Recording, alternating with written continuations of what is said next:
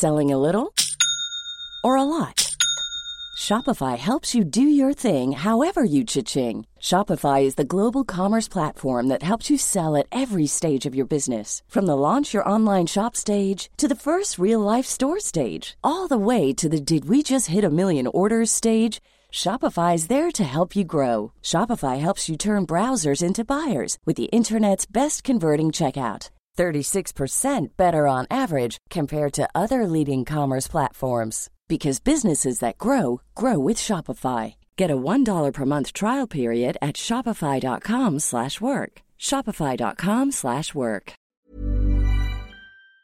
Aldo Radio.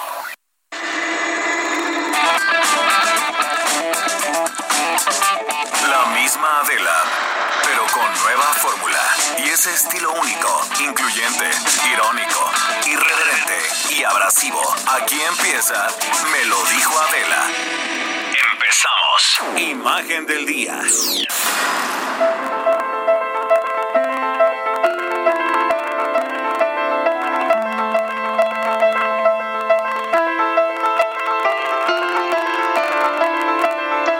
Las llamadas telefónicas a las líneas de ayuda en casos de crisis han ido en aumento desde que se desató eh, la pandemia de COVID-19. Gente siempre alarmada porque tosió.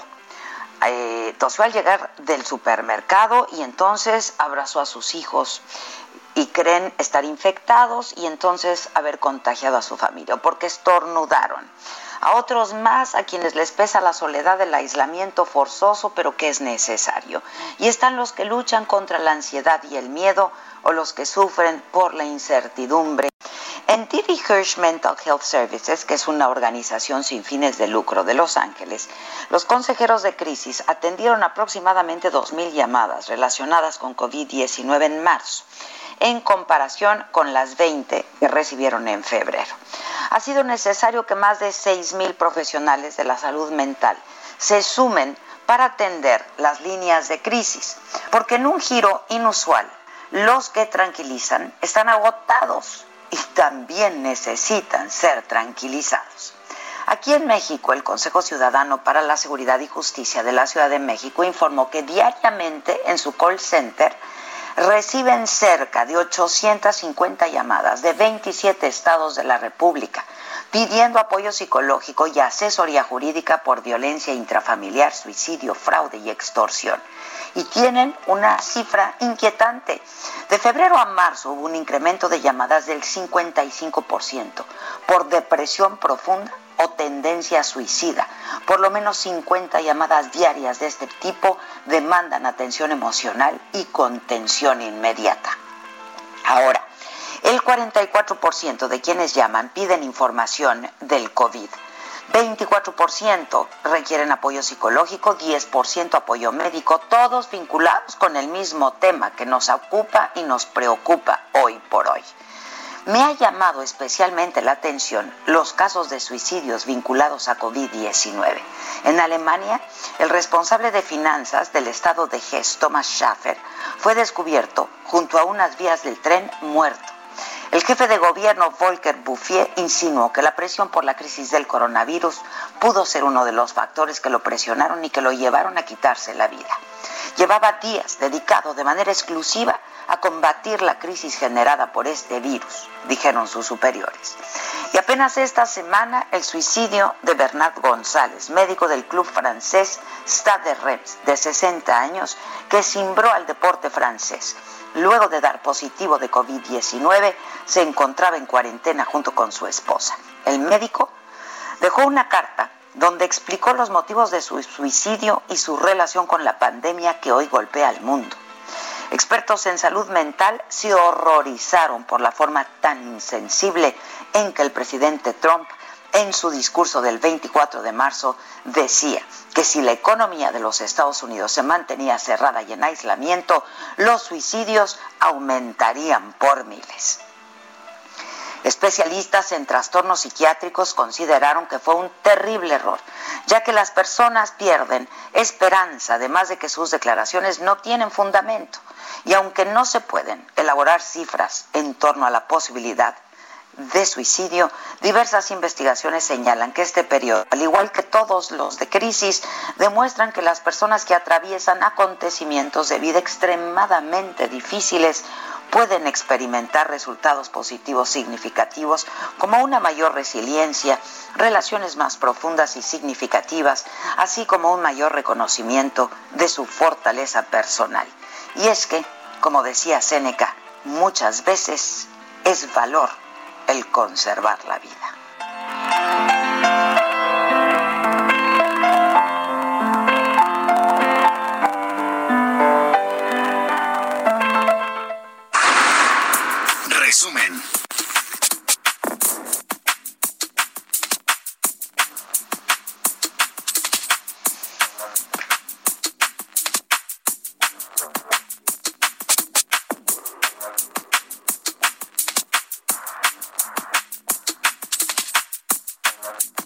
Saludamos con mucho gusto hoy que es miércoles, es 8 de abril de este año que no olvidaremos nunca, el 2020. Y estas son hoy las principales noticias. Luisa María Alcalde, la secretaria del Trabajo, estuvo en la mañanera hoy. Informó que a partir del 13 de marzo al 6 de abril, en plena crisis del coronavirus, se registró una caída del empleo formal y más de 346 mil trabajadores fueron despedidos y dio a conocer una lista de empresas que de un día para otro dieron de baja toda su plantilla laboral sin fundamento legal para despedir al personal en la contingencia identificando que del 13 de marzo al 31 de marzo se perdieron 198 mil empleos y 148 mil 845 en lo que va de el primero de abril a el día 6, que es eh, lo que hasta el corte que tenemos al día de hoy. Es decir, entre el 13 de marzo y el 6 de abril se han perdido 346.878 puestos eh, de trabajo. Zoe Robledo, el director del IMSS, estuvo en la mañanera también y dijo que empresarios han dejado de pagar cuotas del IMSS y pidió que las cubran porque lo que se está poniendo en riesgo es la vida de sus trabajadores porque pues los dejan sin seguridad social. Hoy queremos hacer notar a los patrones que el pago de las cuotas significa la posibilidad que sus trabajadores tengan seguridad social y en ese sentido tengan acceso a servicios médicos. En el contexto de una epidemia y de una pandemia eh, es muy relevante, porque entonces ya no es nada más el cálculo eh, contable que desafortunadamente muchos hacen con las cuotas del Seguro Social. Y lo digo por una razón. Es probable que un trabajador piense hoy que sigue estando contratado porque sigue estando su patrón pagándole la nómina. Y él puede estar muy tranquilo con eso y dice que bueno, mi patrón no me ha despedido. Pero en el momento en que nosotros observamos que dejó de pagar las cuotas, sí le decimos a ese patrón y sobre todo a ese trabajador que tiene que verificar la vigencia de sus derechos, porque en ese momento esa actitud de querer entre comillas, ahorrarse las cuotas del IMSS significa dejarlos sin atención médica en un contexto de una epidemia. Y eso es muy grave. Y el presidente López Obrador hizo un llamado a las empresas a que rectifiquen, que no sigan con los despidos, aclaró que es la excepción, no la regla, y destacó el apoyo de las pequeñas empresas que no han despedido, dijo, a ningún trabajador. En cambio, las grandes empresas, no todas desde luego, una minoría, porque la mayoría de las grandes empresas también están cumpliendo le permitieron a sus trabajadores retirarse y les mantienen su sueldo y sus prestaciones. Sin embargo, hay un grupo que despidieron a sus trabajadores. Entonces estamos dando seguimiento a esta situación que les vamos a presentar el día de hoy, con propósito de hacer un llamado a empresarios, sobre todo a medianos y grandes empresarios, para que nos sigan ayudando. Y explicó el presidente que solo los partidos Morena y Encuentro Social han aceptado reintegrar la mitad de sus prerrogativas para apoyar las acciones ante la emergencia sanitaria. El PAN se negó, el PRD hará donaciones en especie, el PRI explicó eh, López Obrador respondió que aceptaría únicamente si es que se forma un fideicomiso. El PRI eh, subraya que solamente va a entregar recursos si son manejados por integrantes de la sociedad civil y no por el gobierno federal, que me parece correcto. ¿Cuál es la buena noticia para los pequeños empresarios? Que ya tenemos eh, definido el cómo vamos a entregar un millón de créditos a pequeños empresarios, pequeños negocios familiares, tanto del sector formal como del sector informal. Vamos a empezar con un millón de eh, créditos. Ya se está haciendo la selección de quienes van a ser los primeros en recibir estos créditos. El PRI acepta entregar la mitad de su presupuesto si se forma un fideicomiso encabezado por la sociedad civil y el INE. Y en México se registran 141 muertes por coronavirus, esto hasta el reporte oficial de ayer por la noche, 2.785 casos de contagio confirmados. 7.526 casos sospechosos, 15.099 resultaron negativos. La Ciudad de México se mantiene como el lugar donde se presentan más casos de COVID-19 en el país. José Luis Alomías, el director de epidemiología de la Secretaría de Salud, destacó que la curva epidémica sigue su curso ascendente.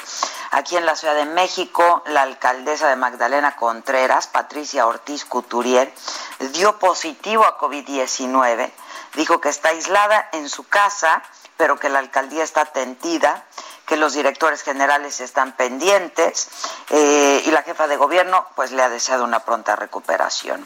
Llegó a México el primer vuelo ya finalmente con un cargamento de 10 toneladas de material médico eh, proveniente de China para hacer frente al COVID. El Boeing 787 Aeroméxico procedente de Shanghai trajo aproximadamente 800 mil mascarillas, KN95, un millón de guantes para trabajadores del sector salud. Eh, los detalles con eh, París Salazar, reportero del Heraldo. ¿Cómo estás? Buen día. Buenos días, Adela, amigos del Heraldo de México. Así es, y es que ayer por la noche arribó al Aeropuerto Internacional de la Ciudad de México el primero de 20 vuelos con equipo médico para hacer frente a la contingencia provocada por la pandemia del COVID-19, el cual fue adquirido en China. Este embarque, como bien dijiste, trajo, trajo 10 toneladas de guantes de exploración y mascarillas de procedente de Shanghái, que son productos indispensables en las labores de tratamiento y cuidados del coronavirus. Esta compra eh, se realizó por el Instituto de Salud para el Bienestar, el llamado INSABI, en coordinación con la Secretaría de Relaciones Exteriores, quien realizó las gestiones ante la República Popular de China para también establecer un puente aéreo para esos próximos vuelos que llegarán en las siguientes semanas, cuando la curva de la pandemia sea más alta.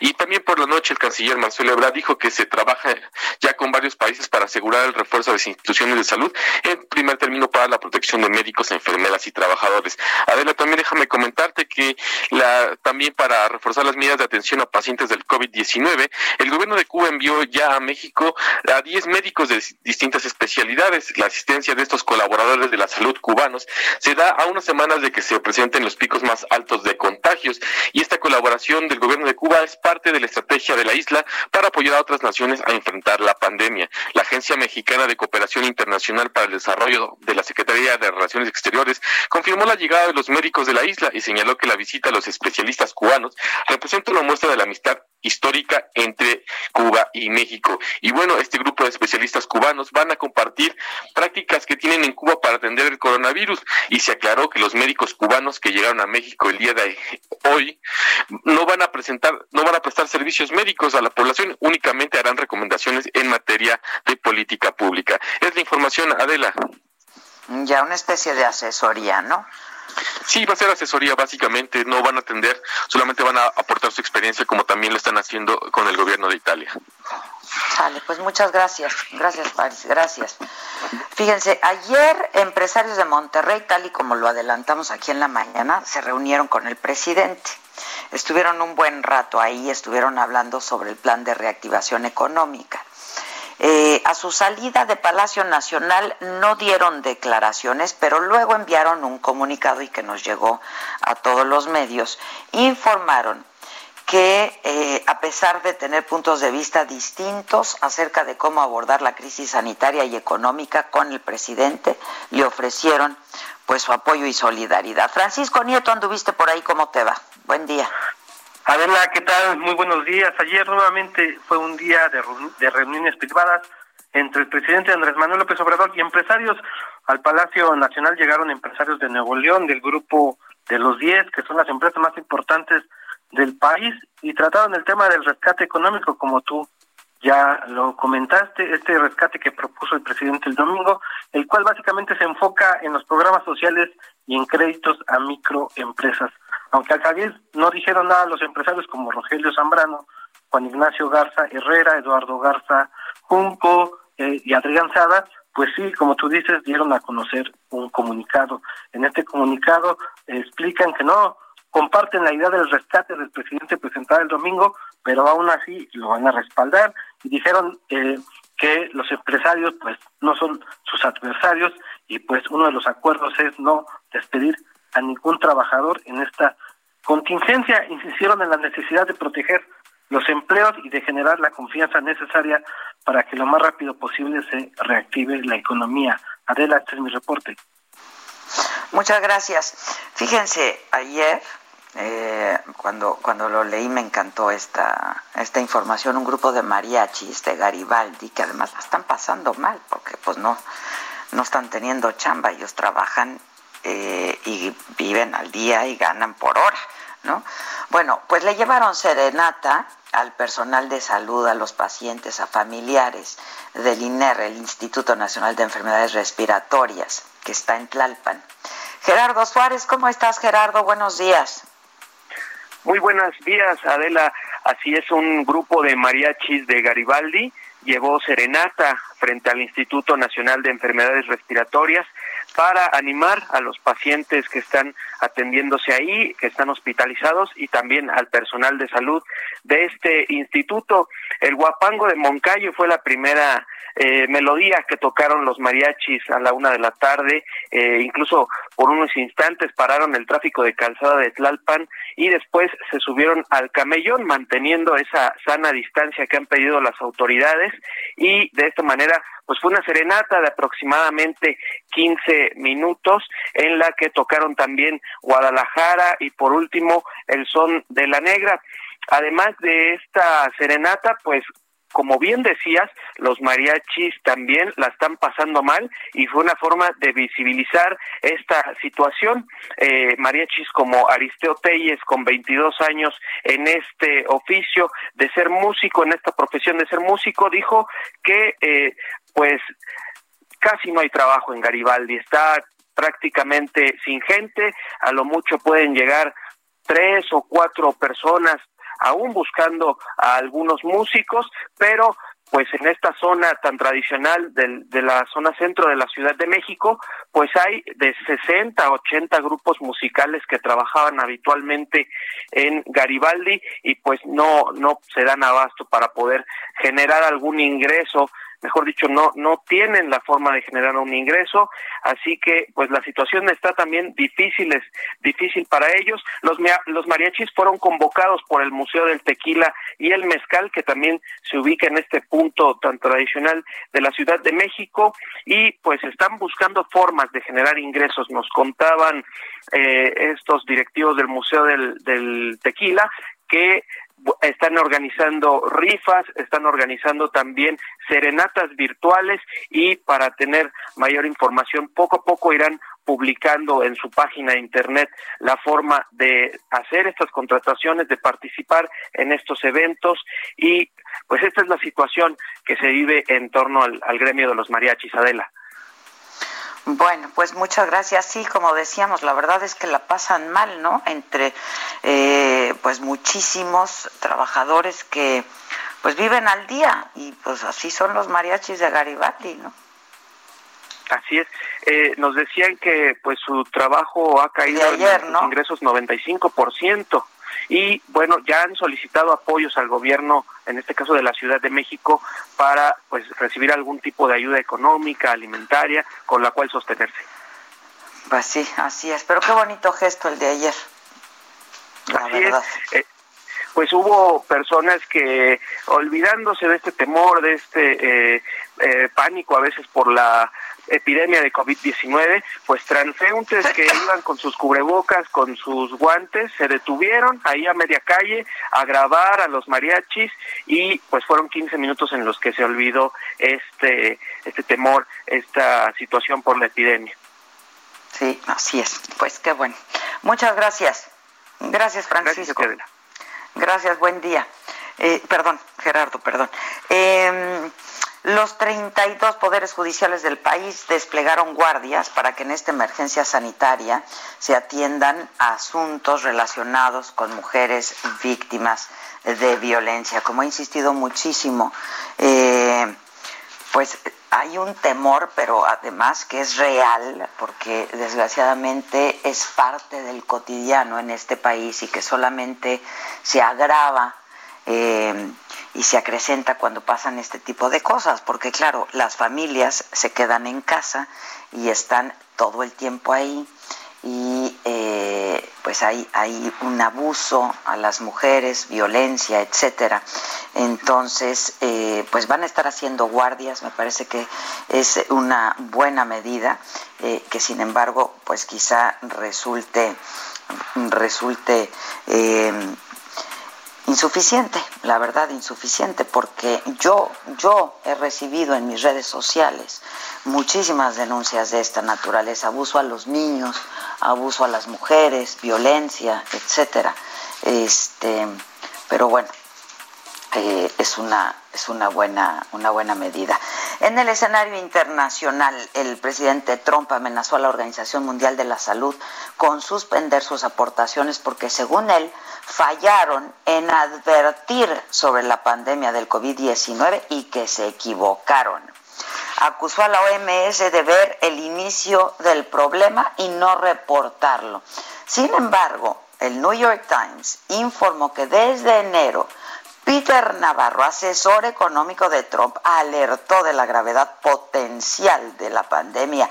En febrero lo volvieron a hacer, volvieron a advertirlo y lo hicieron mediante un memorándum todavía más alarmante de lo que ocurriría si no se actuaba de inmediato.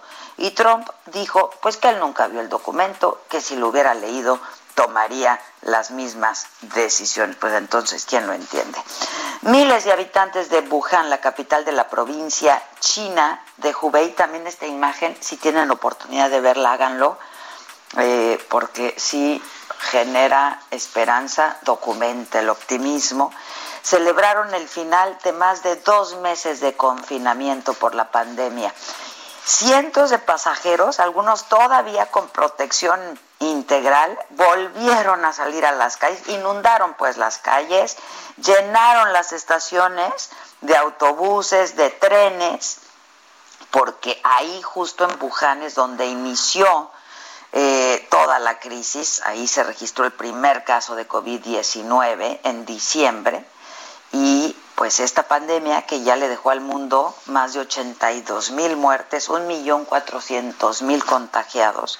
La Organización Mundial de Comercio prevé un desplomo en el comercio global este año por la pandemia de COVID-19. Pero las imágenes de ayer de Wuhan, de veras celebrando el final del confinamiento, dos meses que la gente se quedó en su casa y que lograron aplanar la famosa curva, eh, pues se celebró ayer a lo grande.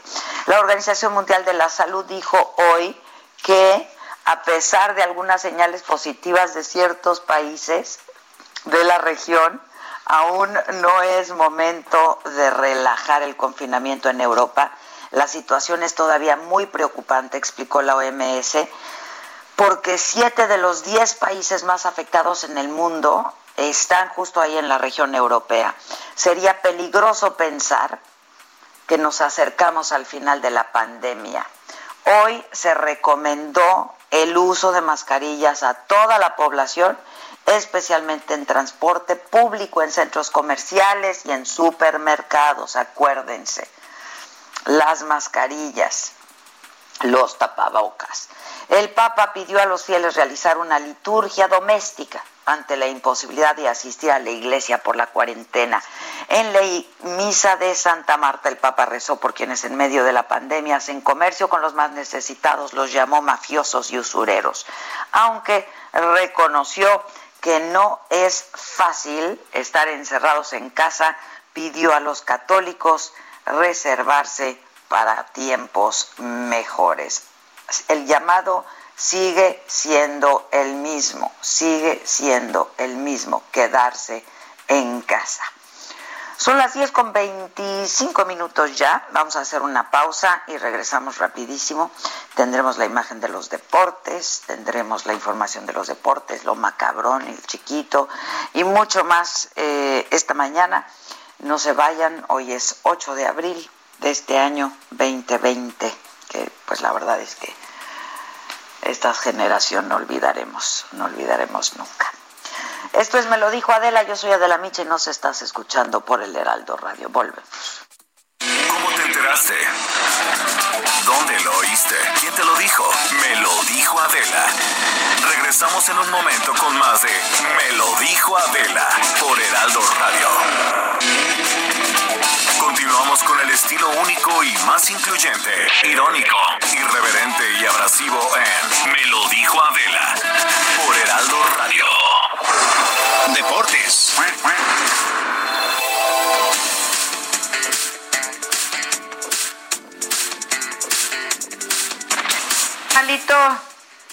¿Cómo estás? Muy buenos días. ¿Cómo estás? Muy bien, ¿y tú? Muy bien, también, muy bien. Aquí andamos, listos ya para dar la información de los deportes. Buenísimo, eso, con todo el ánimo.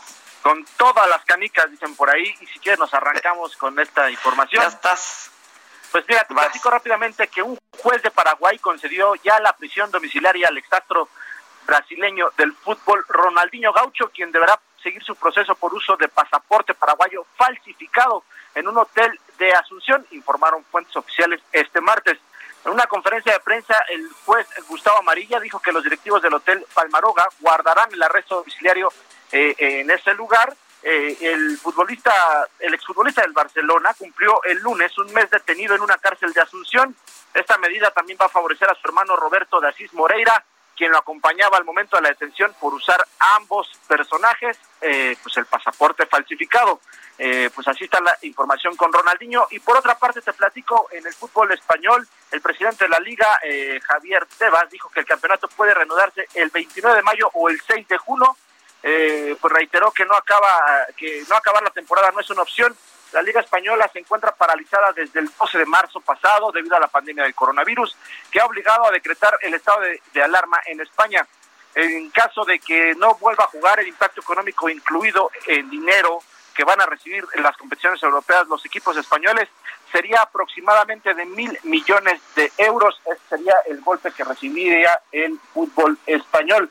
Eh, y bueno, para, para terminar de información deportiva, te platico que este viernes va a iniciar un torneo de videojuegos de la Liga MX en la que cada uno de los 18 equipos tendrán al menos un representante. Los partidos serán transmitidos por televisión.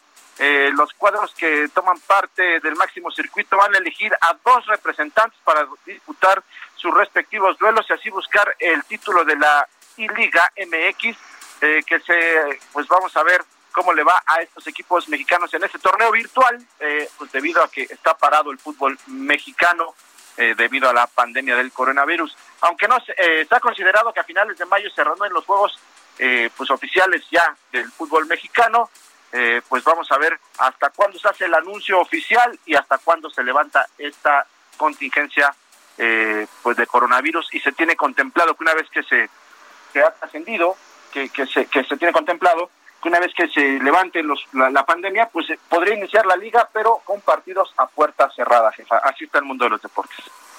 Buenísimo, Patito, muchas gracias. Muchas gracias, buen día. No, al contrario, buen día. Oigan, este, el próximo domingo es domingo de Pascua y Andrea Bocelli va a ofrecer un concierto sin público, por supuesto, y lo hará desde la histórica Catedral Principal de Milán, que además es bellísima. Eh, pues por evidentes razones, por obvias razones, no va a haber gente, pero se va a transmitir, eh, se hará vía streaming en todas las plataformas de manera exclusiva eh, en, por el canal de Andrea Bocelli por YouTube. Dice, el día que celebramos la confianza en una vida que triunfa, estoy honrado y feliz de responder sí a la invitación de la ciudad y del Duomo de Milán. Eso fue lo que dijo Bocelli en un comunicado. Siempre está para pagar mi soledad, más que por mí, por ella yo vivo también. Es la musa que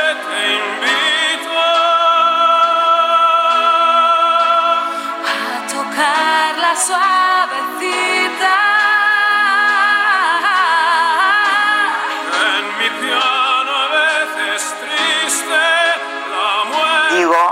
insisto que la única forma de sobrevivir a esto tan duro por lo que estamos atravesando todos en el mundo, sin duda, es el arte. ¿eh? Así es que eh, arrimémonos un poco al arte, a la música, a la literatura, a las imágenes, a la plástica. Tengo la línea telefónica al doctor Mauricio González. Ustedes saben que él es un médico internista, ya hemos hablado con él. Él está en el Hospital Metropolitan Center allá en Nueva York. Hemos estado en contacto y lo buscamos de nuevo para que pues nos diga cómo van las cosas, cómo está él, cómo están sus colegas, no sus colegos, solo sus colegas. Mauricio, ¿cómo estás? Buen día. Adela, ¿cómo estás? Muy buen día. Gracias por tenerme con tu audiencia de nuevo. Al contrario, al contrario, Mauricio, ayer fue un día complicado, ¿no? En Estados Unidos, en Nueva York, que aumentó mucho el número de, mortalidad, ¿no? Eh, resultado del COVID.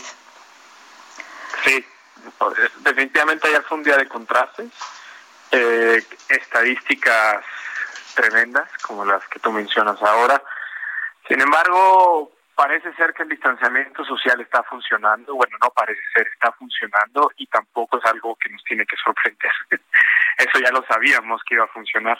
La cuestión era si lo íbamos a poder efectuar sin sin sin penalizaciones o multas o cárcel u otras eh, técnicas como en otros países y al parecer lo estamos haciendo bien. Ahora el Institute of Health and Metrics Evaluation en Washington que se ha vuelto como el, la guía, la brújula del gobierno estadounidense, sin que ellos lo digan públicamente, ha mostrado, eh, la vez que hablé contigo, eh, mencioné que habían, eh, es, que se esperaban 10.000 camas de ICU que no teníamos para el pico de COVID en Nueva York en, en abril 9. Hoy el mismo instituto dice que el, la falta de camas nada más son 6.000.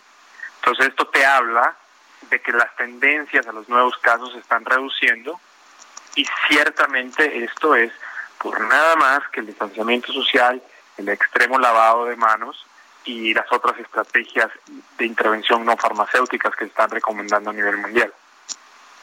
Ya.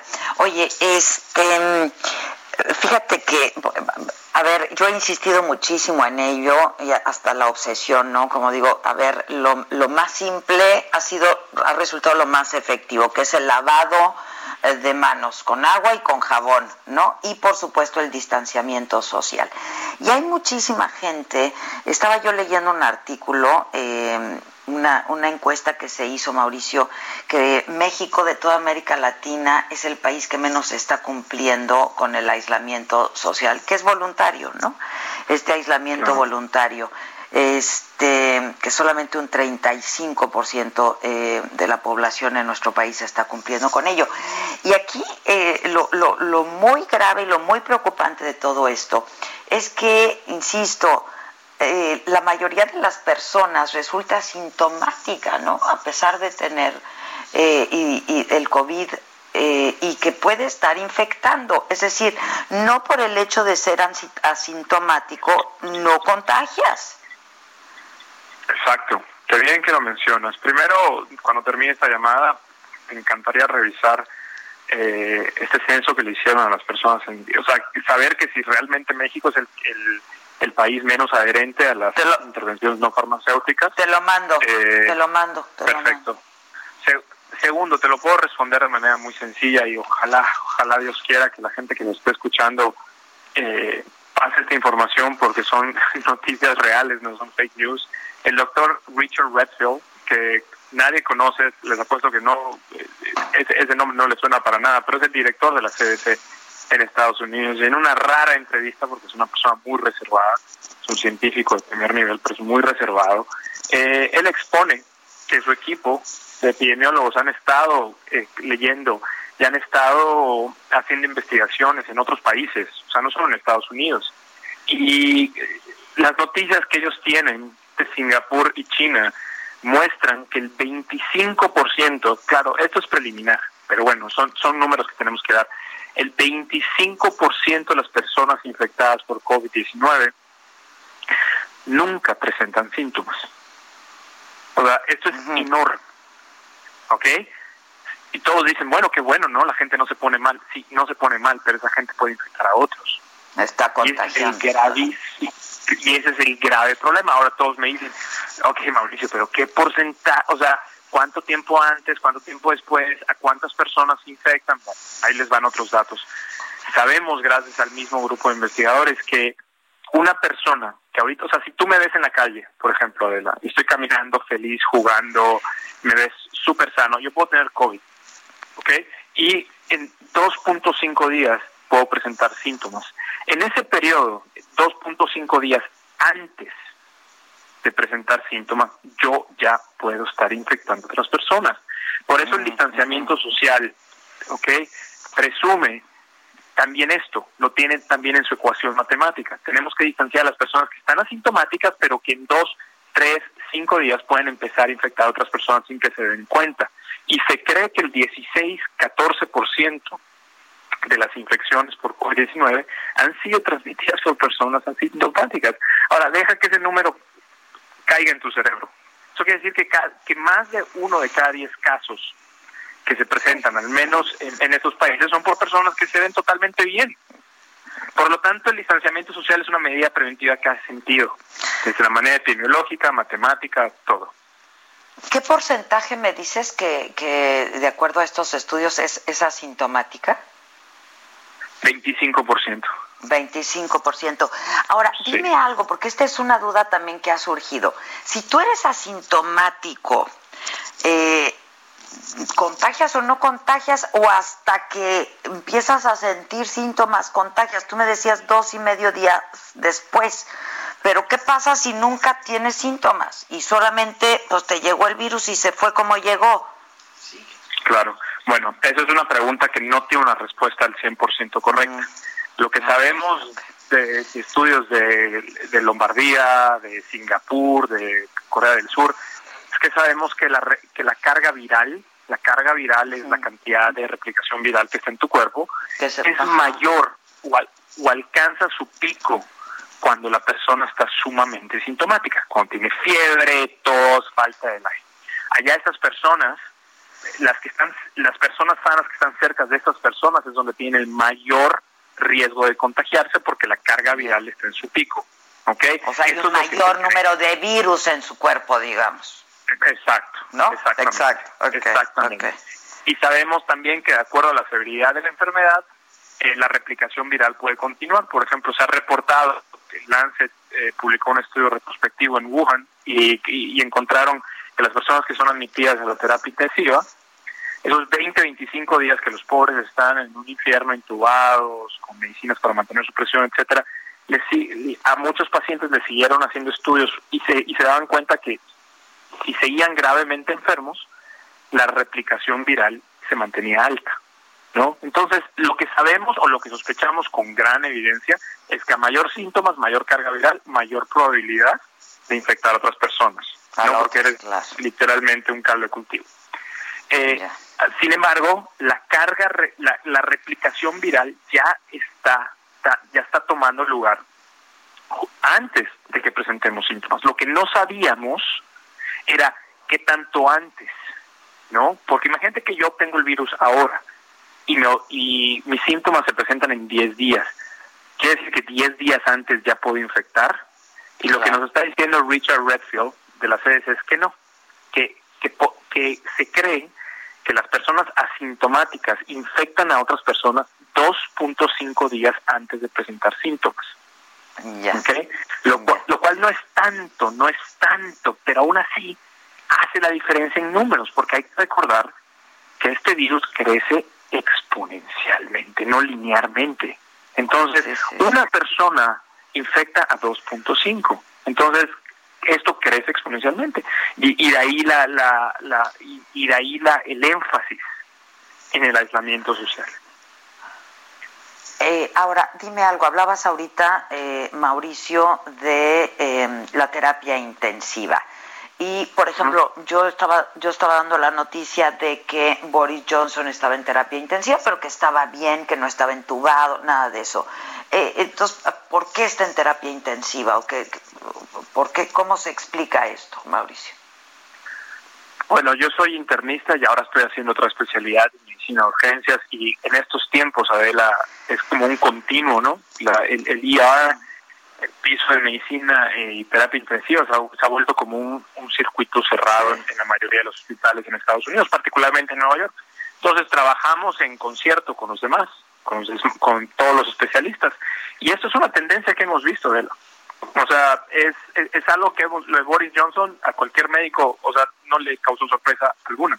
Porque todos los aquellos aquellos doctores que estamos tratando COVID-19 lo vemos todos los días. Llega un paciente sano, fiebre, tos, la saturación de oxígeno, que es la cantidad de oxígeno que tiene en su sangre, es del 92%, que no es óptima, ¿no? Deberíamos tener 98, 100 en todo momento.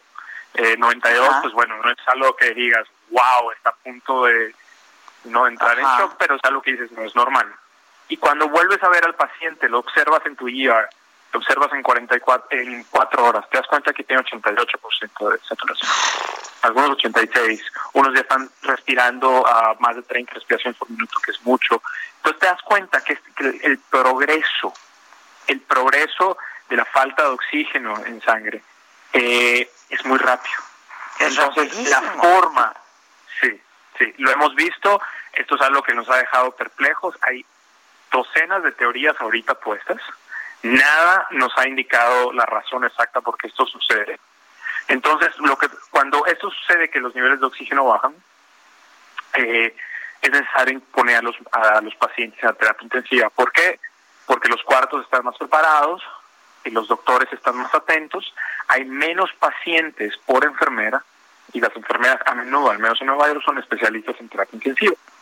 Entonces saben cómo reconocer, reconocer los signos de alarma, se pueden adelantar uno o dos pasos a que un paciente se descompense eh, tremendamente. Y eso, puede y eso hace la diferencia entre la vida y la muerte, ¿no? Porque si está Eso hace la diferencia entre la vida y la muerte. ya, ya, ya, ya, ya. Sí, y tienes un tienes un centro de monitores para ver que sus signos vitales estén estables en la terapia intensiva en todo momento, con alarmas. O sea, es, es un lugar mucho más apropiado para las personas que, que no les está yendo bien. Ahora, dime algo, Mauricio. Este, es que, a ver, eh, no, no, es con el ánimo de alarmar a nadie, sino todo lo contrario. Pero si esto es tan rápido, vamos, ¿en qué momento dices, eh, pues hay que irse a, urgencias, ¿no? Al, al, al, IR. ¿En qué momento? Es decir, tienes fiebre, pero también te dicen, no hay cura, no hay tratamiento, etcétera, etcétera. Quédate en tu casa, lo más probable es que como venga se vaya. ¿En qué momento sabes que algo no está bien? ¿Es con la respiración? Eh, hay, hay muchos signos de alarma que la gente tiene que tener eh, en atención. Claro. Todos, los, todos los estados tienen como tienen, todos los estados tienen sus recomendaciones. No son no difieren mucho entre ellas, pero de nuevo voy a citar a la CDC porque digamos que es el organismo que gobierna a, a, los aspectos de salud en Estados Unidos. Y ellos dicen que si tienes tos y fiebre y te sientes bien, estás sano, eh, puedes caminar, no te falta el aire, es mejor quedarse en casa. Porque ahorita entrar a un hospital en, Nueva York es infectarse. Eso, es un peligro, claro, claro. Es un peligro, es un peligro realmente. No, a pesar de todas las, las, eh, las precauciones que tenemos, es imposible. es imposible. Eh, eso yo le digo a los pacientes. Si los pacientes están presentando falta de aire, por ejemplo, están caminando, o sea, tienen fiebre, entonces además ya sienten que están respirando muy rápido, que no pueden hablar en oraciones completas, que tienen que cortar sus, sus palabras, ¿no? Eh, para retomar el aire. Eso es un signo de alarma y tienen que ir al hospital. Eso, eso es mi mayor recomendación. Otra es que están muy mareados, que sienten que se van a caer, etcétera. Ese es otra, eh, ese es otro signo de alarma que lo pueden tener en consideración. Si tienen nada más tos, fiebre, eh, pero están comiendo, la fiebre responde al Tylenol, al paracetamol, eh, están bien hidratados, etcétera, eh, es mejor quedarse en casa. Ahora, ¿a quién hay que tener mucho más ojo?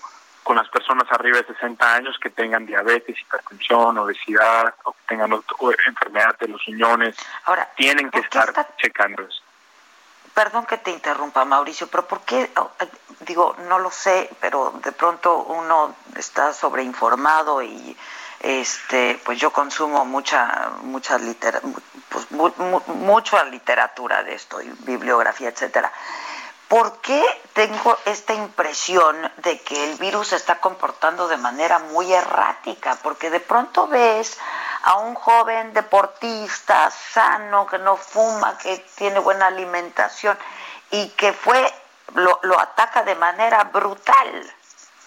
Este, y entonces entonces dices bueno este qué pasa qué está pasando no este no sé si tú tengas alguna alguna respuesta sobre esto. Sí la tengo y sí la tengo y eso es de conocimiento internacional. Este virus se tiene que adherir a, a nuestras células para replicarse. Sin, sin la replicación dentro de nuestras células no puede proliferar no puede prosperar. Y, y, las y esto lo hace a través Exacto. Y esto lo hace cambia el, su información, digamos, ¿no? Eh, se replica, digamos, usa usa la maquinaria de nuestros de nuestras células para producir más virus. Eso es lo que hace. Esto lo hace adheriéndose a unos receptores que se llaman ACE2 o EK2 en español. El 83% de estos receptores se encuentran en los pulmones. Es por eso que los daños más severos que vemos en estos pacientes es falta de oxígeno, ataca primordialmente los pulmones. Los pulmones. Ahora, Adela, eh, conforme más información llega, olvidamos lo básico. Y lo más básico que la gente no debe olvidar es que este es un virus nuevo. Nuestro cuerpo no tiene inmunidad ante él. ¿Ok? Entonces, es, esto es harto común en, en virus que son nuevos, donde la inmunidad no ha sido entrenada para atacarlos. Vemos todo tipo de cosas raras, porque no sabemos todavía cómo se comporta. Ustedes tienen que, o sea, tienen que recordar que apenas a finales de diciembre del 2019 tuvimos los primeros casos. De... esto es algo totalmente nuevo, todo es preliminar, sabemos que no hemos tenido inmunidad, vamos a ver muchas cosas más raras demasiado rápido estamos entendiendo esto. Pero lo más importante es que tú no quieres jugar con esto. Tú no quieres exponerte eh, innecesariamente a un virus para el cual tu cuerpo no ha sido entrenado. No Y lo único que tenemos para eso es el aislamiento social, ¿no? Y pues lavarnos las manos, las manos. Exactamente. Este... Y el cubrebocas que ahorita ya recomiendan para lugares con alto flujo de personas. Que no está mal, ¿no? Tampoco, digo, este... No está mal, no está mal porque realmente vivimos en un mundo que es guía, en un mundo científico que es basado en evidencia, ¿no? O hoy en día todos los médicos queremos que si que si vamos a recomendar, a recomendar una medicina, un procedimiento, queremos estar seguros que hay evidencia científica detrás de eso queremos un, estudios buenos, grandes, multicéntricos, llevados a cabo como la metodología, pero, por ejemplo, para las cosas como el cubrebocas, no tenemos una evidencia tremenda, pero eso, eso no quiere decir que no funcione. Por eso los otros países en Asia en Asia lo, llevaban a cabo. Ellos tenían estudios de balística, estudios de balística que mostraban cuánto viaja una gota de salida de más de 10 eh, micrómetros, cuánto viaja una de menos de 10 micrómetros, que son los, aerosoles, eh, cuál es la carga viral en cada una. Ellos ya tenían cierta evidencia. Entonces ellos pensaron de esta manera. El cubrebocas no actúa por sí solo, actúa en concierto con el lavado de manos y el aislamiento social. Entonces, tú no puedes decir el, el cubrebocas es una estrategia por sí sola, no lo es, y eso quiero mandar el mensaje a las personas. Es aislamiento social, lavado de manos y el, el cubrebocas en, en lugares de alto flujo. Entonces, pues yo creo que no es mala idea. ¿Nos vamos a tener que entrenar como sociedad? Sí, yo creo que esto no y, nos va a cambiar para siempre modos y modas, ¿no? Yo creo que, híjoles. Por este, supuesto, por supuesto que nos va a cambiar. Sin duda. Oye, Mauricio, dime algo. ¿Qué hay del, no sé si ya hay más estudios de sobre el hidroxicloroquina, ¿lo dije bien? Lo dijiste muy bien. este, ha probado, ha probado, este, porque se han hecho algunos protocolos, entiendo que ha probado buenos resultados, ¿no? Este, con buen éxito se ha, se, ha, probado en algunos pacientes, pero no hay nada que sea concluyente, ¿no? Claro, bueno, empezar diciéndole a las personas que nos escuchan que hasta ahora, al menos en Estados Unidos, la FDA no ha aprobado ningún medicamento específico para COVID-19. No hay, ¿ok? O sea, que tú escuches que un pariente vaya al hospital, tenga COVID-19 eh, y, le den hidroxicloroquina, no significa que esté aprobado para esto.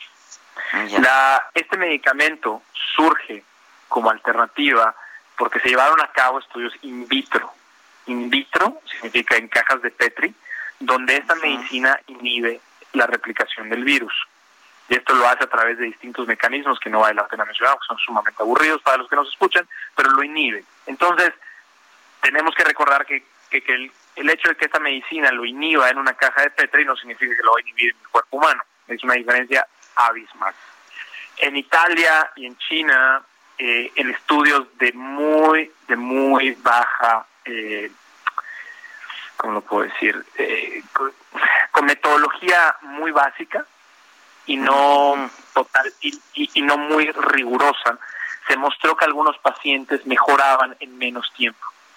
No estamos seguros de la mortalidad, no estamos seguros que sea la medicina per se que lo logre, no estamos seguros y la única forma de saberlo es haciendo estudios aleatorizados eh, controlados que ya se están llevando a cabo. O sea, si tú te metes a clinicaltrials.gov, te vas a dar cuenta que hay 306 estudios con distintas medicinas en COVID y ninguno terminado. O sea, todavía no tenemos nada claro con ningún, con ningún medicamento. La razón por la que se usa es porque es un medicamento que lleva años en el mercado y los doctores se sienten muy cómodos usándolo también que es parte, supongo, del tratamiento de cuando un paciente pues está hospitalizado, este y algunos otros medicamentos, no lo sé, ¿no? Muchos hospitales tienen sus propios protocolos. El más viene salió con un protocolo de dar hidroxicloroquina, 400 miligramos dos veces al día por dos días, después 200 miligramos por cuatro. O sea, y esto no lo hacen porque sepan que funciona, lo hacen porque tienen una, digamos, un mecanismo razonable de acción y ante la crisis y ante la pandemia se, se animaron a instaurarlo. Pero más evidencia, yo voy a tener... Para hacer algo, ¿no? Sí, claro. No hay más evidencia hasta este momento. Claro. Claro. Este, sabemos, sabemos, eh, se calcula que para eh, mediados del año que entra estará la vacuna. Eh, y algún, alguna cura, se, estaban hablando que quizá este mismo año, ¿lo ves? Mauricio? Hay de, nuevo, el, hecho que yo sea médico no significa que estaba muy eh, actualizado con, con estas formas de hacer vacunas. es un campo de los inmunólogos y eh, en México hay grandísimos inmunólogos, pero lo que te puedo decir es que hay distintas técnicas. Me he visto forzado a leer sobre esto y hay distintas técnicas para diseñar vacunas. Gracias a el trabajo preventivo de de una compañía, ellos ya tenían de alguna manera como una plataforma para hacer vacunas para virus de RNA, como es eh, SARS-CoV-2, este causa COVID-19, pero, pero aún así, Adela, es un trabajo titánico. O sea, es, tú tienes que hacer pruebas para ver que la dosis sea correcta, que no tenga efectos secundarios. Tienes que ver que realmente sea eficaz. Tienes que ver cuántas dosis le vas a los pacientes. Eso solo, solo eso que te estoy diciendo lleva por lo menos 12 meses. Ahora, de, la aprobación por de eso a la aprobación por la FDA y, y a la manufactura a nivel masivo es otro tiempo enorme. Entonces, manufactura, distribución, sí, claro, claro. Exacto. Y tú no sabes cómo se comporta este virus. Tú no sabes. Tú no sabes, a lo mejor se va, a lo mejor se queda. Eh, o sea, son tantas cosas que pueden suceder.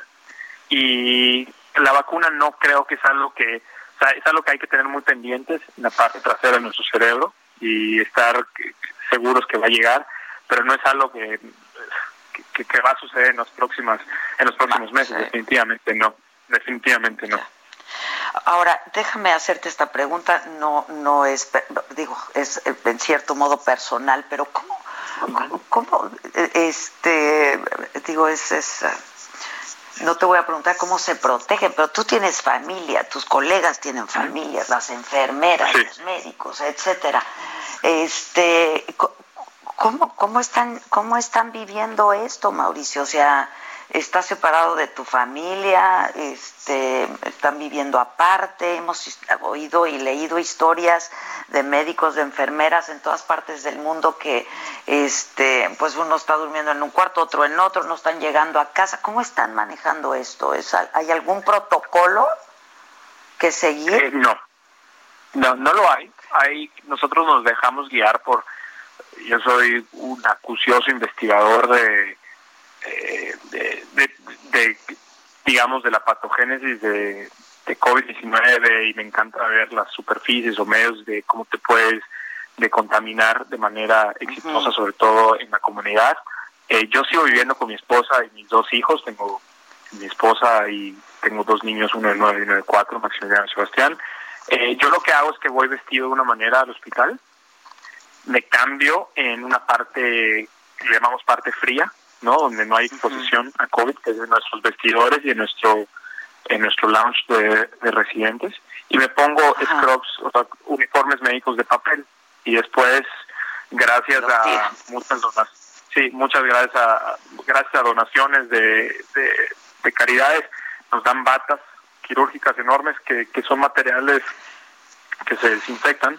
Eh, me lo pongo, me pongo mi N95, mi, respirador N95, me pongo una máscara quirúrgica en tope, me pongo un gorro, me pongo unos gobles y me pongo un, un, shield, que es como una, un casco con un plástico que te cubre absolutamente toda la cara. Eh, me pongo eh, cubre zapatos, guantes y ya vestido bajo a, a la sala de urgencias. Y debo decir que usar un este equipo durante 12 horas es un deporte olímpico. Eso es lo más cansado del asunto. Es, lo más cansado del asunto. Yo entonces cuando termina mi turno, que, los turnos son de 12 horas, pero realmente poner tipos son 13 horas, ¿no? Media hora antes y media hora después. Eh, Te quitas todo en el ER, subes con los con los eh, uniformes de papel, te los, los rompes, te bañas, te pones ropa limpia y sales del hospital a través de una zona fría donde no, o sea, ah, supuestamente no hay contaminación por COVID. Y cuando llego a mi casa, me quito, para empezar, me cambio, me quito toda la ropa, no entro hasta que no me haya quitado absolutamente todo. Me baño antes de abrazar a mis hijos, darle un beso a mi esposa. Y listo, es todo un ritual. Y tengo que desinfectar todo. Mi celular, mis llaves, eh, mis audífonos, eh, todos, sí, todo, todos, Todo, todo se desinfecta. Los zapatos se guardan en una bolsa especial, todo. No, no, no, no tienen permitido tomar imágenes de esto, ¿verdad?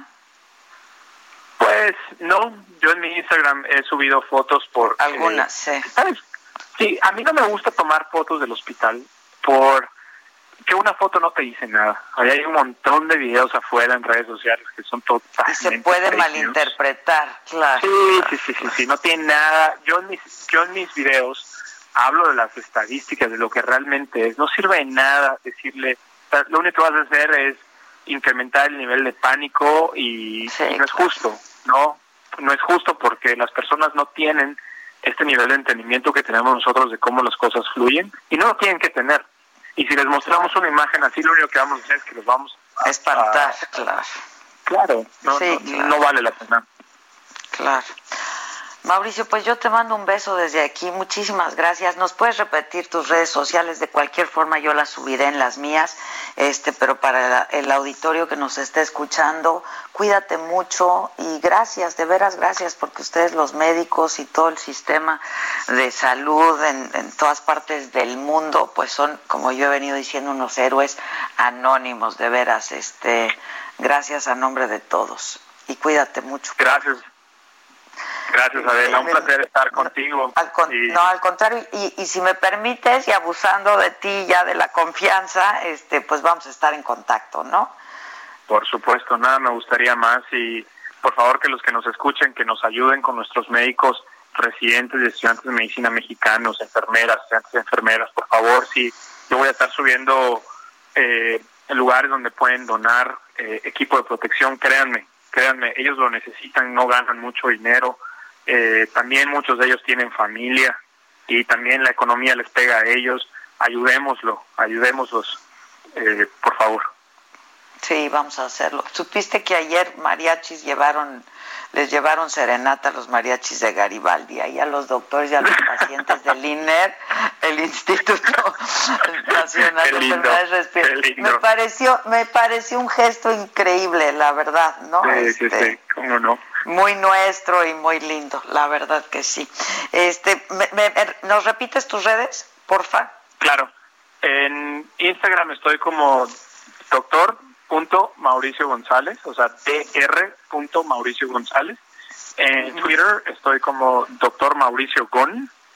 Y en Facebook me pueden buscar, buscar como doctor Mauricio González Arias. Ya estás, buenísimo, estamos en contacto, te mando un beso y un abrazo, cuídate mucho, gracias, ¿eh? Gracias, Adela, un placer. Bye, Hasta luego. Gracias, igualmente, igualmente. Por favor, quédense en casa, lávense las manos. Si tienen que salir, es con tapabocas. Vamos a hacer una pausa y volvemos. ¿Cómo te enteraste? ¿Dónde lo oíste? ¿Quién te lo dijo? Me lo dijo Adela. Regresamos en un momento con más de Me lo dijo Adela por Heraldo Radio. Continuamos con el estilo único y más incluyente, irónico, irreverente y abrasivo en Me lo dijo Adela por Heraldo Radio.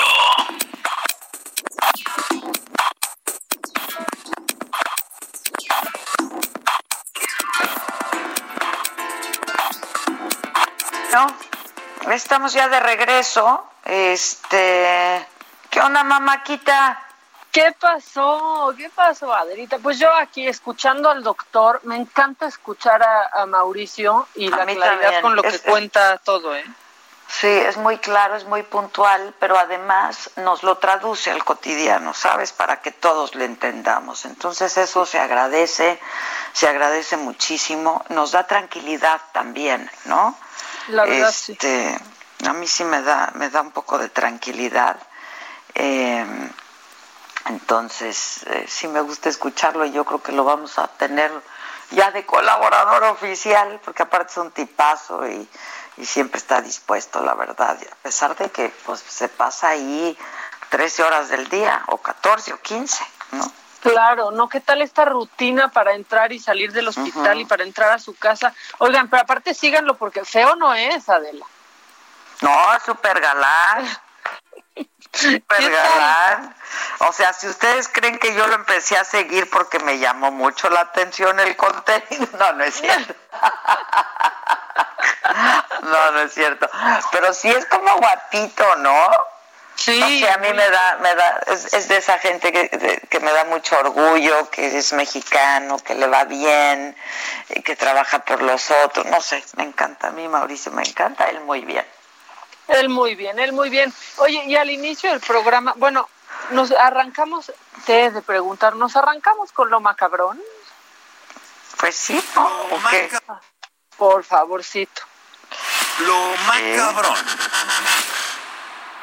Es que tú al inicio del programa hablaste de este gesto de los mariachis en el afuera del INER que estuvo espectacular, la verdad. Padre, ¿no? Pues sí, y especialmente después de estas notas horrendas que ha habido en cómo discriminan a personal de enfermería, a doctoras, a doctores por estar tratando esta, esta pandemia.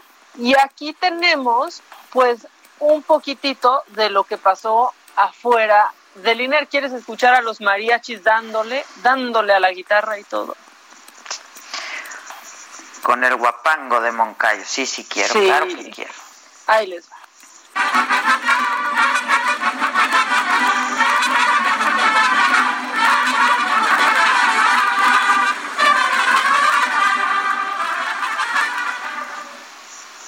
Y estos audios, pues los tuvimos por muchos usuarios de redes sociales que los subieron y creo que ahí tenemos otro también de eh, algún otro usuario de Twitter.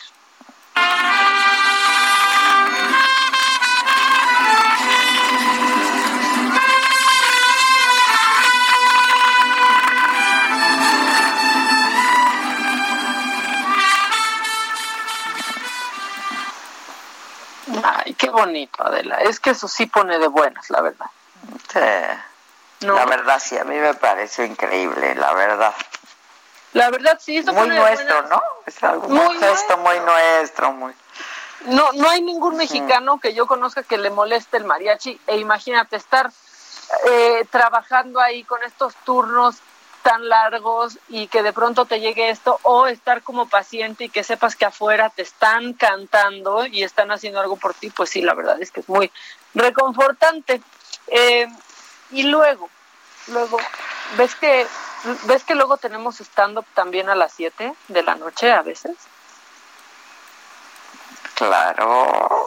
Ay, ya el lenguaje inclusivo se está saliendo de control. ¿Qué le pasó al doctor Gatel el fin de semana? Se me había ido. Pobre.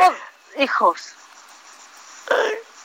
Las colegas y oíste que le dije, yo creo que, que Mauricio ¿qué le pasa? Porque le dije, y tus colegas y tus colegos que dijeron, yo creo que está muy cansado Gatel, ¿no? ¿O qué? O, o no le entendimos el chiste, o nos tenía que dar risa o sea, risa sí nos dio, pero no sabemos si fue de manera voluntaria o involuntaria. Aquí está lo que dijo el doctor Hugo López Gatel. Todas las colegas y colegos, los colegas que, trabajan en el sector salud, hombres y mujeres. No, no, no. ¿Sabes cuántas veces lo escuché? O sea, es que ya denle un descanso entonces. ¿Qué está, ¿Qué está pasando? ¿Qué está pasando? Porque además se ve un poco ya traqueteado, sí, creo que debe de, tomar un descansito, tantito, tantito. No creo que esté durmiendo ni cuatro horas diarias. No, yo no creo. Y es que en serio que aparte, eh, pues ya cada cosa que haga se vuelve viral. No, hace dos días eh, estornudó en forma de etiqueta, como ya él nos lo ha, si es etiqueta, ¿verdad? Sí, de etiqueta este y ya todos estábamos preocupados porque anda estornudando y tosiendo, exactamente, con la parte interna del codo. Sí, sí, sí, sí, sí, Bueno, sí, dijimos, este doctor Gatel ya está tosiendo y estornudando. Sí, es el es el hombre del momento y luego que si le vendimos a China en febrero tapabocas y que si ya se los compramos pero más caros, o sea, todo el mundo estamos hablando de esto que está sucediendo y le está lloviendo para bien y para mal, como tú dices, ¿no? Así es, como digo yo, para bien y para mal. Pues sí, y no para... Me están escuchando muy bien, vea mamáquita. Yo sí te escucho, yo te escucho fuerte y claro, hoy y siempre. Ah, tú muy bien. Ok, tú muy bien. Es que entonces hay un poco de delay, creo. O el Víctor no me están escuchando. ¿El público me escucha? Que me digan en el este, WhatsApp. Que se pongan en contacto con nosotros. ¿eh? este que sí me escucha, pero que, que se esté escuchando un poco raro. ¿Qué dice el público? ¿Me escuchan? ¿Qué dice el público? Pues Oye, ya nos... Yo quien quiero que me...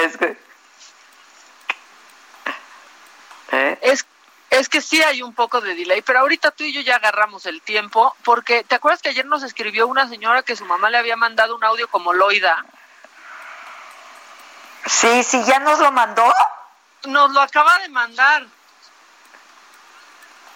Viene, lo quiero oír, por favor. Dice Jazz que me está escuchando y que sí me escucho raro. no te va a contestar porque Ah. tú le estás mandando un ¿Cómo estás, hija? Pues ya te estoy hablando, pero no me contestas. ¿Dónde andas?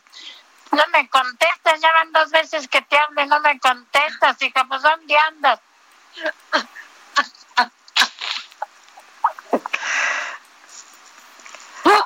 Está increíble.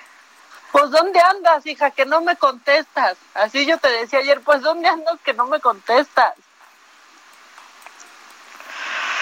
¿Dónde andas que no me contestas, Loida? ¿Sabes qué? Que veo mi, mi chat de las García y cada que despierto hay 500 mensajes en el chat. Ya sé, pues es que sí, aparte con el cambio de horario te toca todo al amanecer a ti. Pero 500, no es broma, 425, o sea, así, 480. Ay, ay, ay, ay, ay. Ay, ¿quieres una cosa macabrona? Sí. Bueno, pues fíjate que Jesús Alejandro Ruiz es eh, superdelegado de Baja California. O sea, él se encarga de administrar todos los programas sociales de esta entidad y estaba haciendo una videoconferencia en donde platicaba con distintos medios pues sobre el impacto del COVID-19 en el estado y quiso hacer un chiste que no cayó, o sea, sí cayó, pero cayó mal. Aquí está un fragmento de este video. a generar recursos económicos. Ahí están las consecuencias. Entonces, todo el mundo va a cambiar su sistema de salud, creo que ese va a ser una de las grandes fortalezas. Y también que va a emerger una sociedad mucho más solidaria. Y va a emerger una nueva, un nuevo fortalecimiento de la familia, las que sobrevivan. no, estoy bromeando, pero va a haber un, una for- un fortalecimiento de la familia. Híjole. Híjole. No, no manches. Pues es o sea, que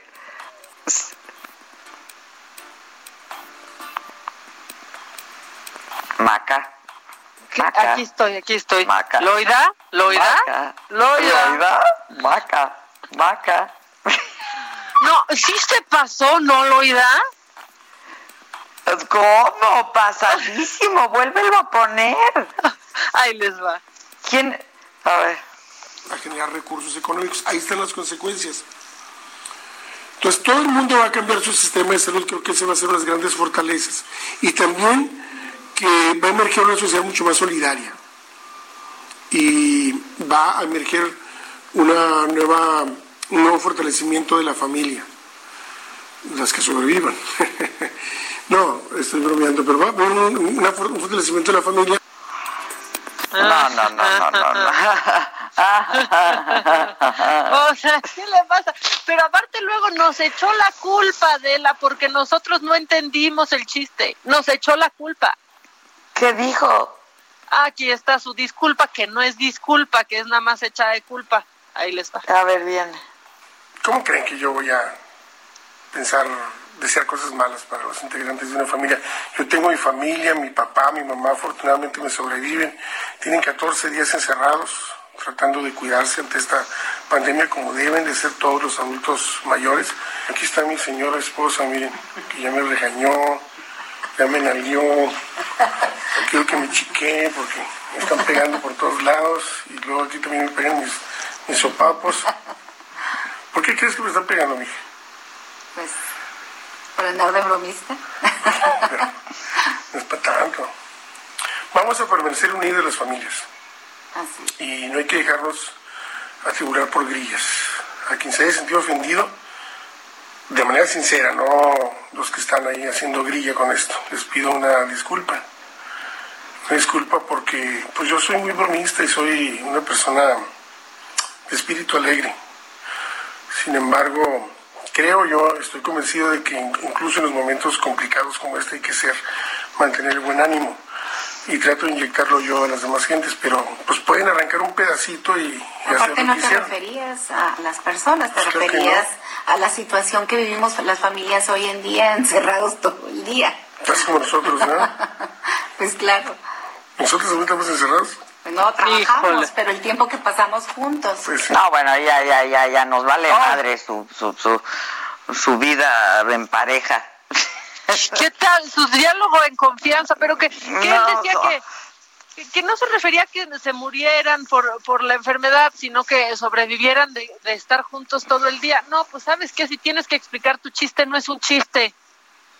Sí, claro, claro. Ay, las que sobrevivan.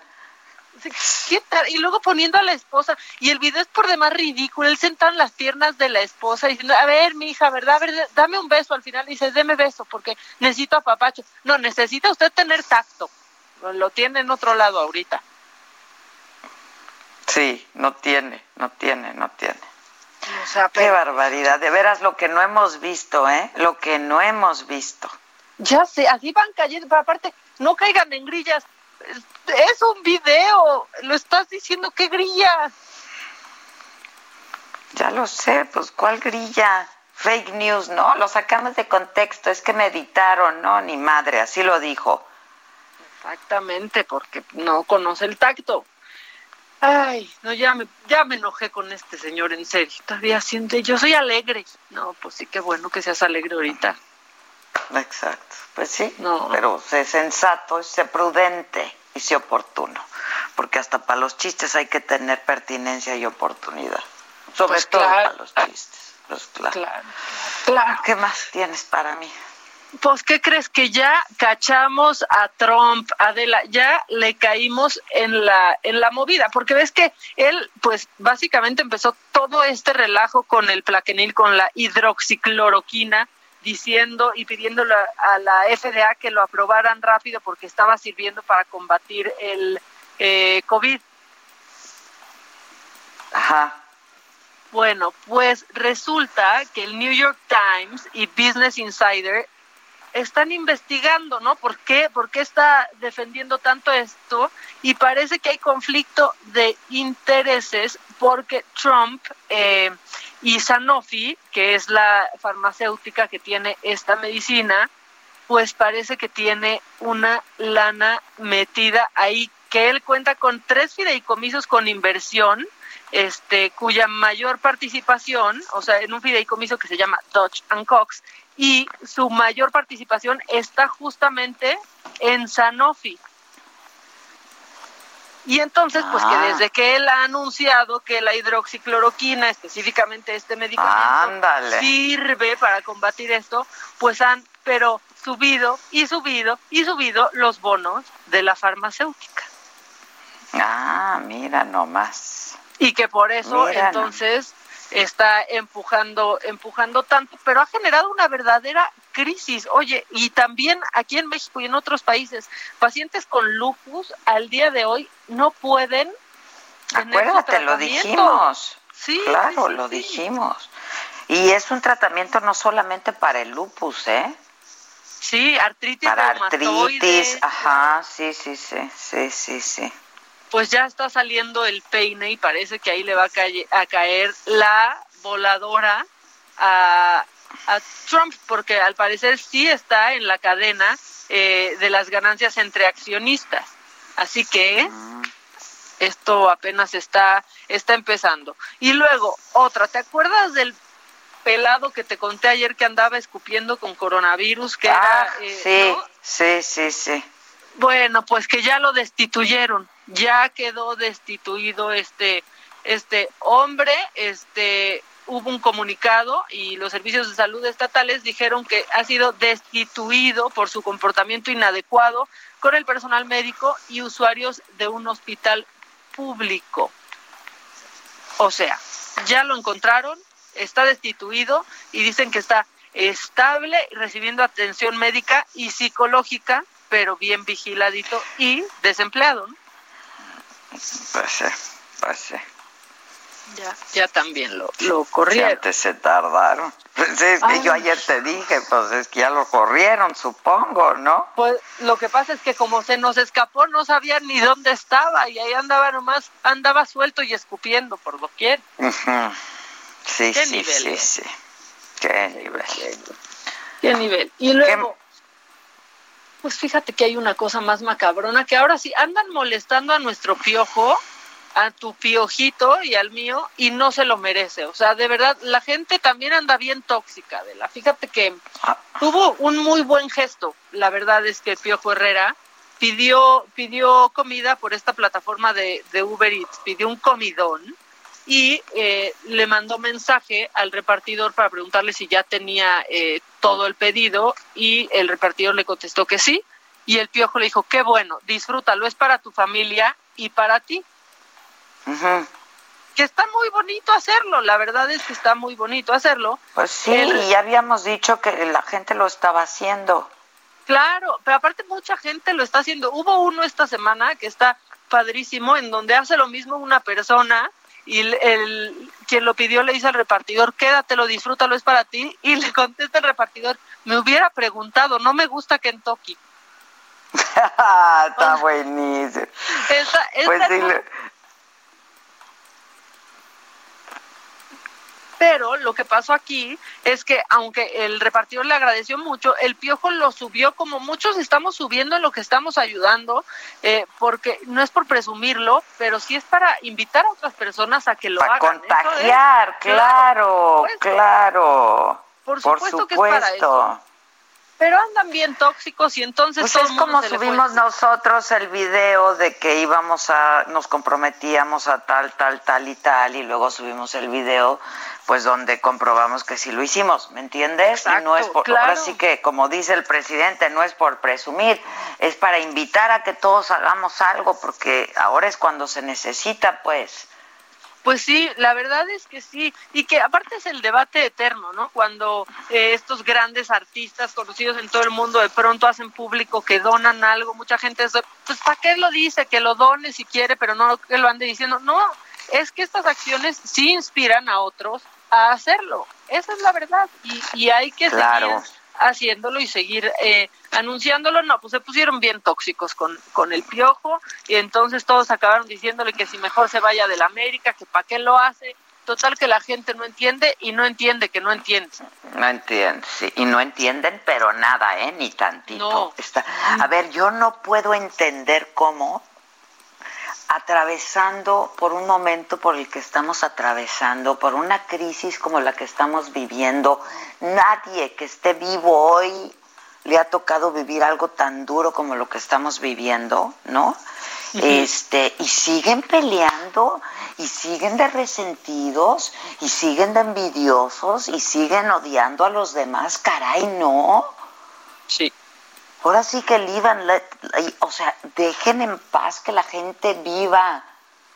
En serio, en serio, no nos hace bien tanto odio, tanto resentimiento, tantas envidias, no nos hace bien, ni como seres humanos, ni como comunidad. En serio. Totalmente. Ya, ya estuvo, ya estuvo. No, no, de veras somos especialistas en criticar a los otros. Qué feo, de veras. Y no sea que alguien de nosotros tenga éxito porque peor, peor. Ah, bueno, porque eso te quita cualquier argumento. Sí, claro, pero qué mal habla de nosotros eso como personas, como sociedad, como país, qué horror. Da náusea. ¿Quieren que haga una pausa o qué quieren que haga? ¿Qué tienes tú, Maca? Yo tengo un macabroncito más, pero sí me están diciendo que después del corte, por favor, lo que tú decidas, ¿eh? yo me voy contigo. Bueno, pues mira, como quiero ir a vomitar y regresar, porque de veras la gente me da náusea, este, se me revuelve el estómago, ¿qué más les da? Que no tienen en qué ocuparse, no están viendo lo que está pasando en el mundo estas dos semanas que vienen van a ser terribles en este país. Ya dejen de criticar a los otros y pónganse a hacer algo bueno por ustedes y por los otros también. Y hacemos una pausa y regresamos con más macabrón. Ya estás. ¿Dónde lo oíste? ¿Quién te lo dijo? Me lo dijo Adela.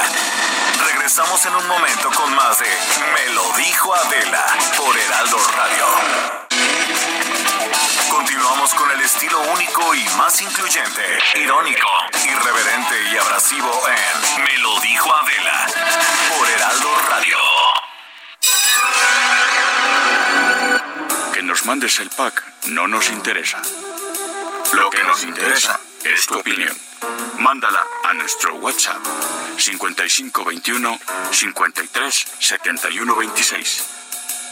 En Me lo dijo Adela, te leemos, te escuchamos y te sentimos. Tiquitiquitín, tiquitín.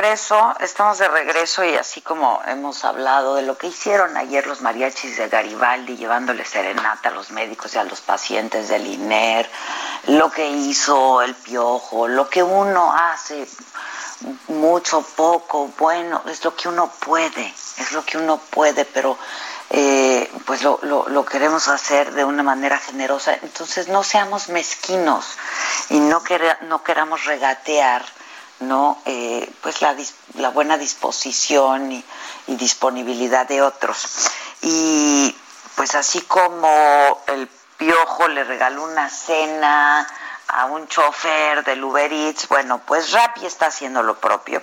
Y yo tengo a Alejandro Solís, él es director general de Rappi en México. ¿Cómo estás, Alejandro? Buen día. ¿Qué tal, Adela? Muy bien, muy bien. ¿Cómo estás tú y todo tu auditorio? Saludos. Bien, afortunadamente, afortunadamente. A ver, cuéntanos, ¿qué está haciendo Rappi? No, para nosotros pues se ha vuelto una responsabilidad muy fuerte dentro de toda esta, esta crisis que estamos viviendo. En, en algunos casos, para los restaurantes que han visto mermados sus ingresos, eh, pues se, se, se, han caído sus ventas 80, 90%, ¿no? Y entonces la venta a domicilio se ha vuelto una, una línea de vida. Entonces, para nosotros pues ha sido muy fuerte quererlos apoyar. Hemos establecido 14 puntos para apoyarlos de manera muy resumida. Les hicimos a los 5.000 restaurantes más pequeños que están adentro de Rappi comisión cero para que ahorita no tengan que, que tener un problema de flujo. También les, a los que les hemos dado préstamos y, y, apoyos para expansión de marcas en los últimos meses, congelamos todo el pago de capital e intereses para que ahorita no tengan que pagar nada de eso. Hemos hecho también cocinas ocultas, que no sé si las conoces, son estas cocinas en donde no, solo da ser, servicio a, a domicilio. Son, es una, se llaman dark kitchens y entonces son cocinas, es un modelo muy padre en donde pues nada más servicio, da servicio al público, muchas de esas nosotros las construimos y en esas no estamos cobrando nada de renta durante este periodo. Ajá. Y eh, eso es por el lado de la, de la oferta. También hicimos un botón para que los usuarios puedan darle propinas no solo a los repartidores, sino ya le puedes dar propina también a los cocineros y a los meseros y se las dejas a través de la, de la aplicación. Y eh, por el lado de la, de la demanda, eh, nos hicimos el compromiso de donar 500 mil comidas al sector salud. Y esas comidas... Eso me encantó también. A ver, cuéntanos de eso. la estamos justamente, pues primero se la estamos comprando a los restaurantes, entonces los restaurantes se mantienen activos a la hora de que estamos haciendo estas órdenes de comidas pagadas por nosotros. Y estamos llevándolo pues a un sector que ahorita realmente son los héroes y van a ser los héroes en las próximas semanas, que es todo, todos los que están en el sector salud, los trabajadores del sector salud, los doctores y doctoras, las enfermeras, este, que pueden eh, ahorita tener este acceder a este programa, ¿no? Entonces ya empezamos a entregar, entregamos en, en, el hospital de nutrición, estamos entregando en el INER esta semana y así estamos tratando de hacer el impacto a nivel nacional y los otros países también donde opera Rappi, ¿no? Este, oye, aquí en México, ¿en cuántas ciudades opera Rappi? ¿Cuatro, cinco ciudades? ¿O? No, ya estamos en 29, 29 ciudades. Ah, pues prácticamente sí, ya... en toda la República, ok, ok. Sí, casi las ciudades que tienen más de 300 mil habitantes, eh, la mayoría de ellas ya estamos ahí y tenemos más de 35 mil repartidores que están adentro de la, de la plataforma y más de 2 millones y medio de usuarios activos al mes. Mexicanos. Está, está buenísimo, está buenísimo. Nosotros hemos hecho cosas con ustedes en la saga. Este, ahora, dime algo, eh, ¿los hospitales eh, tienen que escribirles a ustedes? A ver, ¿cómo, ¿cómo va a funcionar esto y a partir de cuándo empiezan a operar esto con los médicos? Sí, nosotros anunciamos esto desde el 23 de marzo hay un, hay un link que, te podemos hacer llegar en donde los, los hospitales nada más se, se, inscriben y nosotros nos ponemos en contactos con ellos para hacer programar la entrega. Ya hemos hecho estas entregas pues a veces de 500 a 600 comidas. Hay muchos hospitales que cocinan para su gente, ese día no cocinan y nosotros llevamos la comida y lo hemos hecho ya con varios de nuestros aliados. Lo hicimos con, con un restaurante, por ejemplo, con IHOP, que, que también eh, se puso la camiseta y ayudó con, con, algunas de estas comidas adicionales. Entonces, así lo hemos hecho con diferentes eh, marcas que trabajan adentro de la aplicación. Ah, ok, ok, ok. El chiste es que acuerden, ¿no? ¿Qué hospital, qué día, etcétera, etcétera, cuántas comidas, ¿no? Correcto, sí, se inscriben a, este link y, entonces de ahí eh, nosotros nos ponemos en contacto con ellos y ya con eso eh, programamos la entrega, ¿no? Ya, es héroes.rapi.com, ¿no? Correcto, correcto. Ok, ok, ok.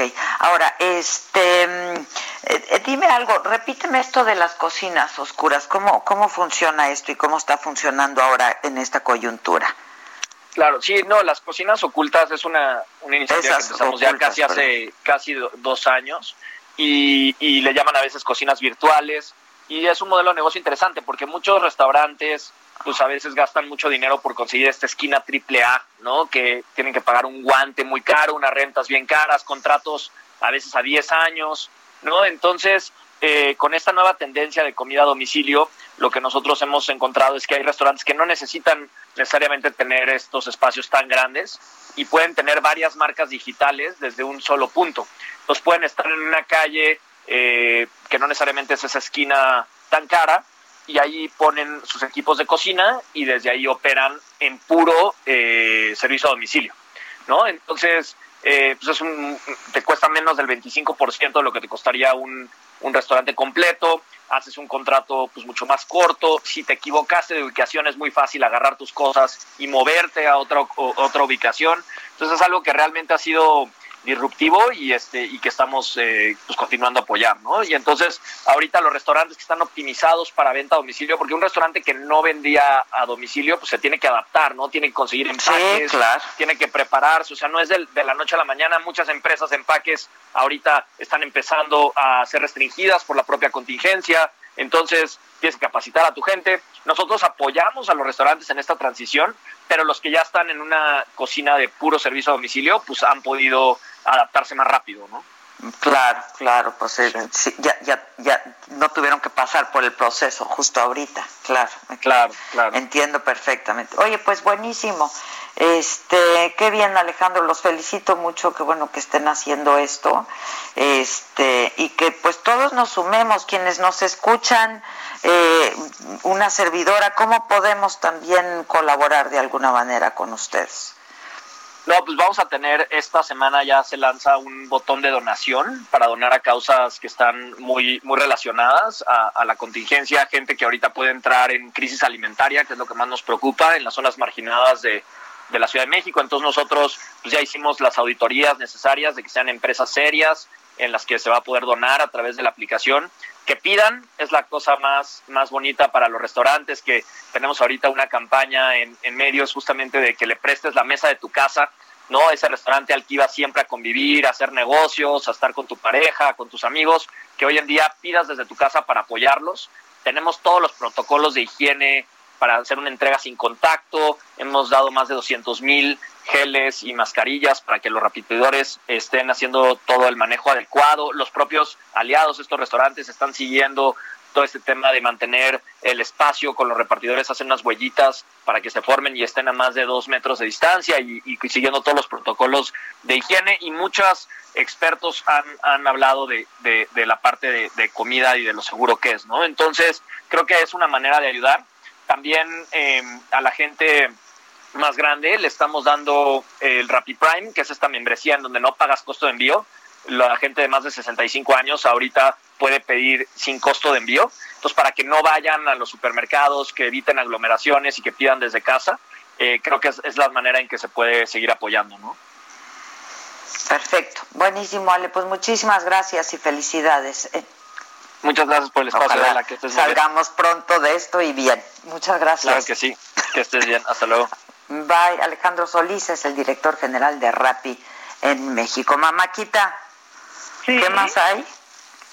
Bueno, yo traigo más, traigo muchos mensajes, pero ¿quieres antes un macabrón o mensaje? Lo que tú digas. Vamos a, vamos a escuchar a la gente porque luego dicen que no, que no pelan el WhatsApp y lo pelamos siempre si nos encanta leerlo. Mira, por ejemplo, buenos días Adela y Maca, les mando abrazos y saludos desde Tampico. Eh, escuché que dijeron que las pymes están resistiendo esta crisis y realmente es este señor tendrá información fidedigna cuando no aceptó el plan de los empresarios para apoyar precisamente a las pymes. Bueno, hay mucha controversia con él. Eh, también están diciendo, buenos días, bonito miércoles, lleno de grandes bendiciones para ti. Disculpen mi ignorancia. Ah, esto con lo que te decía Mauricio, el doctor una persona asintomática puede contagiar el virus, la persona asintomática jamás presentará síntomas o en algún momento los presentará.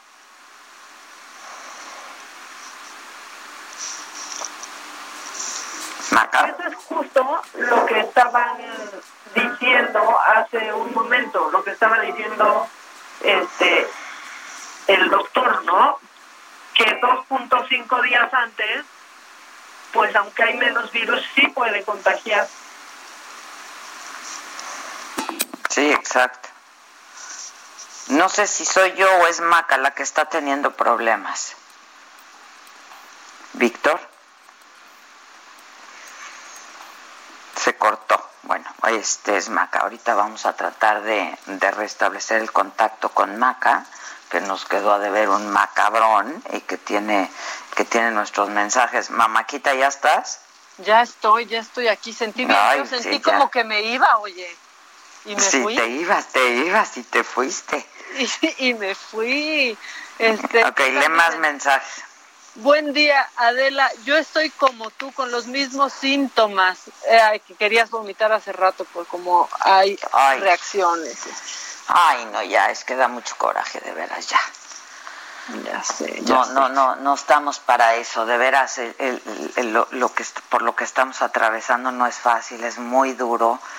Eh, se va a poner feo todavía las próximas semanas. Entonces, lo que tendríamos es eso, que, pues, el pueblo de México es muy solidario, pues sí, pero empecemos desde, desde lo más elemental, que es el respeto, ¿no?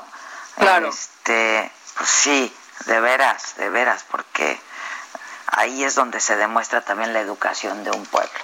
En fin, ¿qué más tienes? Buen día, de la Imaca. Ojalá termine pronto todo esto y que salgamos lo menos dañados. Cuídense. Muchos saludos desde Tultitlán.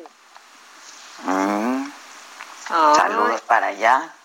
Saludos allá. Oye, bueno, con algo macabrón, porque pues ves que se ha pedido muchísimo que no se despida a la gente, que los empleadores hagan, o sea, corran la milla extra, ¿no? Hagan un esfuerzo para mantenerlos eh, con trabajo, para mantener a toda la gente que depende de ellos con trabajo.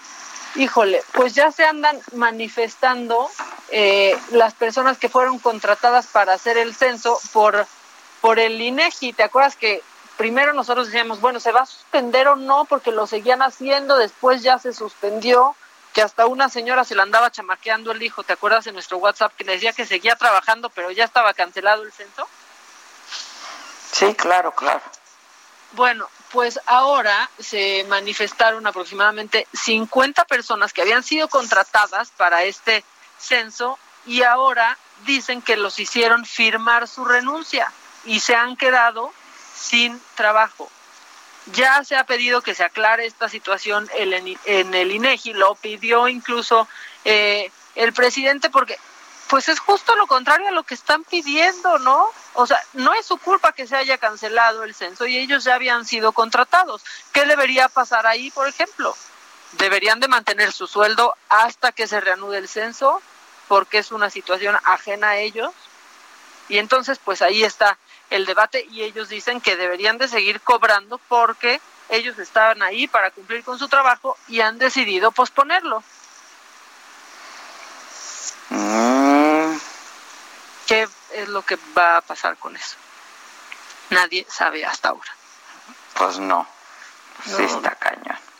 Pues sí, pero bueno, tenemos otro audio en nuestro WhatsApp. Manden más, ahí les vamos. Corre, porque ya se nos está acabando el programa. Y...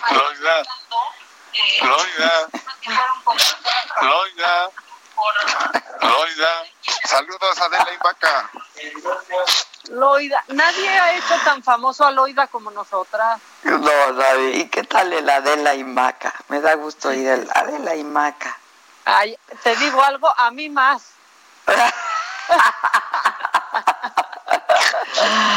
sí, el triple. Se te ve mejor ahora.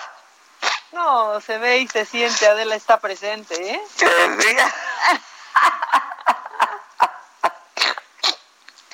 Pero ve, o sea, sí hay gente, hay gente que tira buena onda, porque aquí ponen, para felicitar a Adela por sus programas, por su hermosa familia.